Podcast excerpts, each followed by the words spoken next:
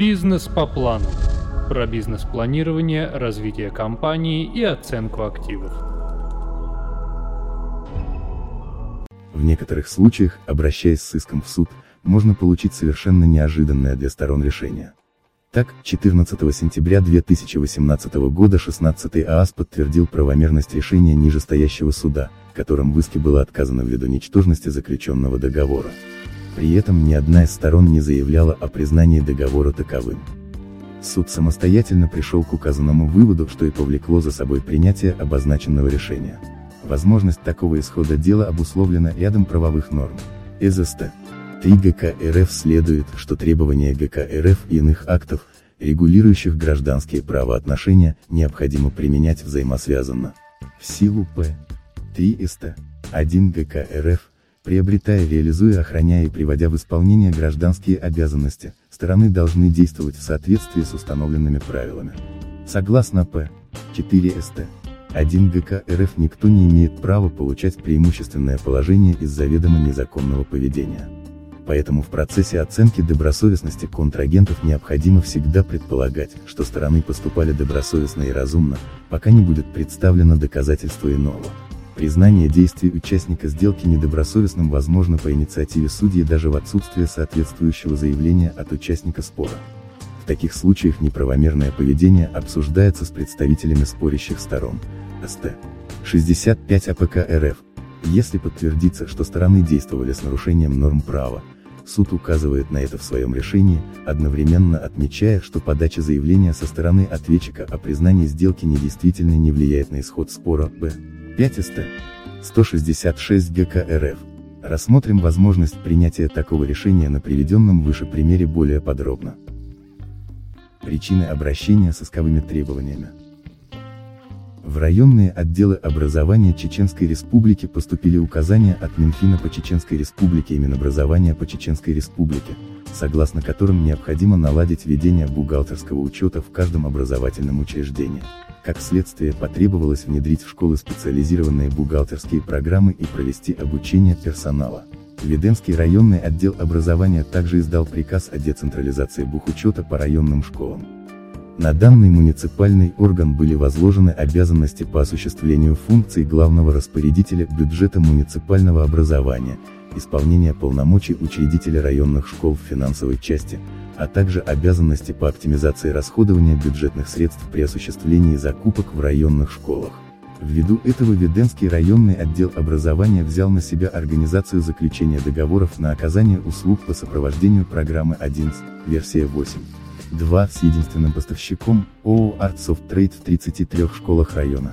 Среди данных школ в качестве контрагента по договору от 9 января 2013 года выступила МБУ Бенойская средняя общеобразовательная школа. Согласно условиям сделки, общество оказывало школе услуги по сопровождению программы 11, предприятие 8. 2. Договор был заключен сроком на первый год на общую сумму 72,6 тысячи рублей. В договоре была определена стоимость ежемесячного обслуживания в размере 6050 рублей. За период действия договора, с 09. 01. 2013 по 09. 01. 2014 год. Общество оказало услуги на сумму в 72,6 тысячи рублей, о чем был составлен акт и подписан сторонами без замечаний. Ввиду того, что ответчик не оплатил предоставленные услуги, общество подготовило и направило 14 апреля 2015 года требование о погашении долга. Ответчик не отреагировал на нее, поэтому истец обратился с иском в суд. Выводы суда первой инстанции. Суд первой инстанции не нашел оснований для принятия решения в пользу истца и вынес 10 мая 2018 года отказное решение. Судья в своих выводах указал на ряд оснований. Имеющиеся в материалах дела 32 контракта, датированные 9 января 2013 года, в том числе и спорный договор, подписаны с нарушением федерального законодательства. В момент заключения контрактов действовали нормы федерального закона о закупках номер 94 ФЗ, которые были нарушены ответчиком. Суд посчитал, что одна крупная сделка была разбита на несколько мелких для ухода от проведения конкурентных торгов. Поэтому все заключенные сделки, по мнению суда, являлись притворными, затрагивали общественные интересы, что и повлекло признание их ничтожными. Истец не признал правомерность судебного решения. Им была направлена жалоба в 16 ААС. Оценка апелляционной инстанции. Основной довод жалобы сводился к тому, что договор заключен с обществом в соответствии с законом как с единственным поставщиком требуемых услуг без проведения конкурсных процедур. Также общество не было согласно с выводами суда о дроблении одной сделки на несколько. Истец указал, что все контракты заключены с разными юридическими лицами, обладающими самостоятельностью в выборе контрагентов по конкретной сделке. Апелляционный суд все тщательно изучил, материалы дела, пояснения сторон, доводы жалобы, решение суда первой инстанции, и пришел к выводу о законности принятого нижестоящей инстанции решения. Апелляция обосновала такое решение следующим. Согласно действовавшей в период заключения сделок СТ. 4 закона номер 94 ФЗ, в качестве муниципальных заказчиков могли выступать органы местного самоуправления, бюджетные учреждения, а также иные юридические лица при закупке товаров, работ или услуг за счет средств бюджетов различного уровня и иных источников финансирования. По смыслу П. 2 СТ, 3 закона номер 94 ФЗ, к муниципальным нуждам относятся потребности муниципальных образований в товарах, работах или услугах, чтобы решить насущные проблемы муниципалитета. На данные нужды выделяются денежные средства из местных бюджетов. Согласно П. 14 часов. 2 СТ, 55 закона номер 94 ФЗ, приобрести товары, работы или услуги у единственного поставщика было возможно лишь в том случае, если стоимость имеющейся потребности не была выше 100 тысяч рублей в рамках одного договора. Закон допускал закупку одноименных товаров, работ или услуг ежеквартально, при условии, что их стоимость не превышает величины, устанавливаемой для предельного расчета наличными между юрлицеями. По итогам размещения заказа у единственного поставщика заключается контракт или договор, как того требует ГК РФ.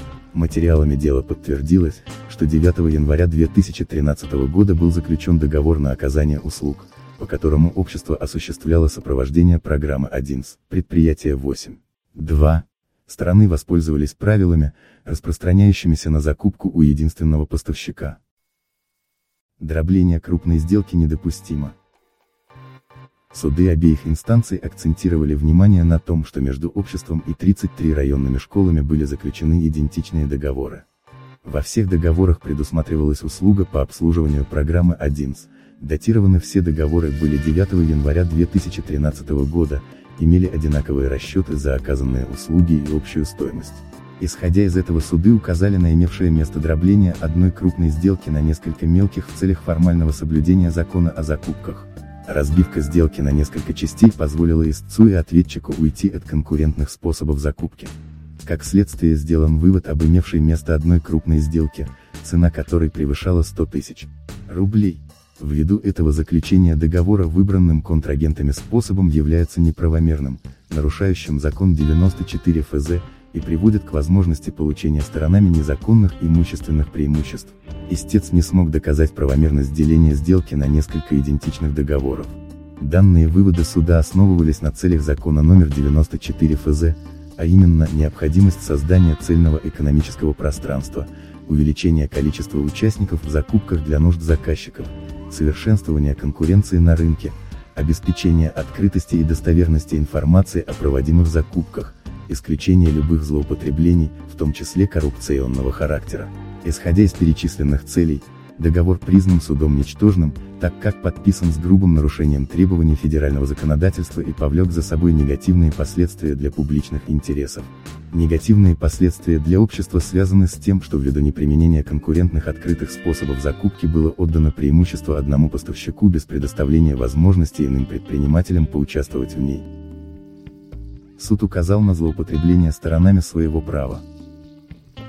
Кроме того, суд учел, что одной из сторон сделки является учреждение, на которое закон о закупках налагает обязанность по соблюдению его требований в целях осуществления целевого расходования средств бюджета. Бизнес по плану.